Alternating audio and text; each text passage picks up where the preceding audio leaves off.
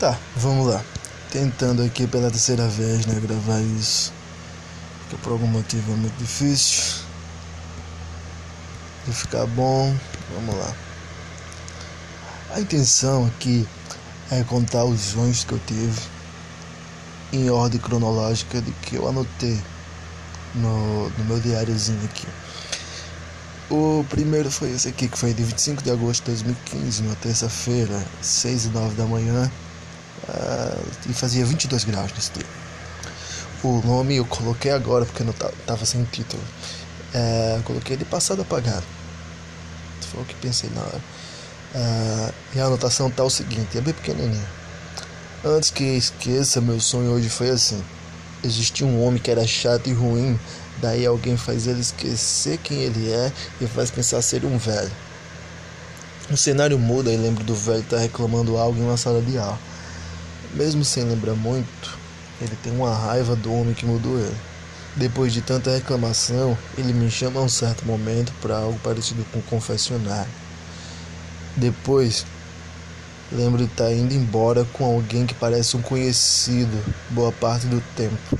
Depois se torna um primo meu e depois outra pessoa.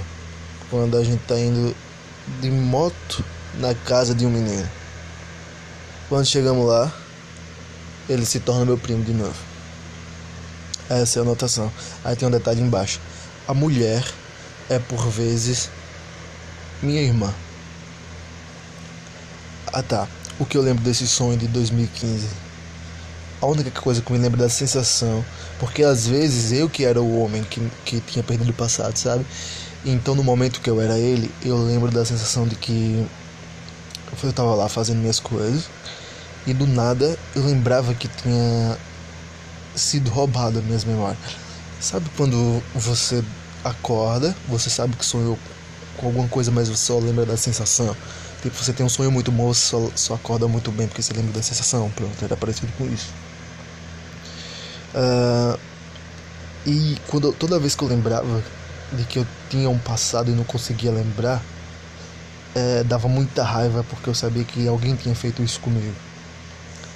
E foi isso que aconteceu nessa sala de aula. Só que quando aconteceu nessa sala de aula, eu já não era esse cara, eu tava como um telespectador, como se fosse um aluno.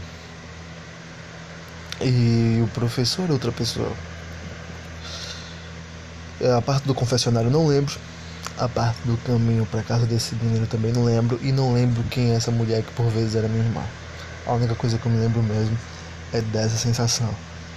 E, e esse foi o primeiro sonho que eu anotei.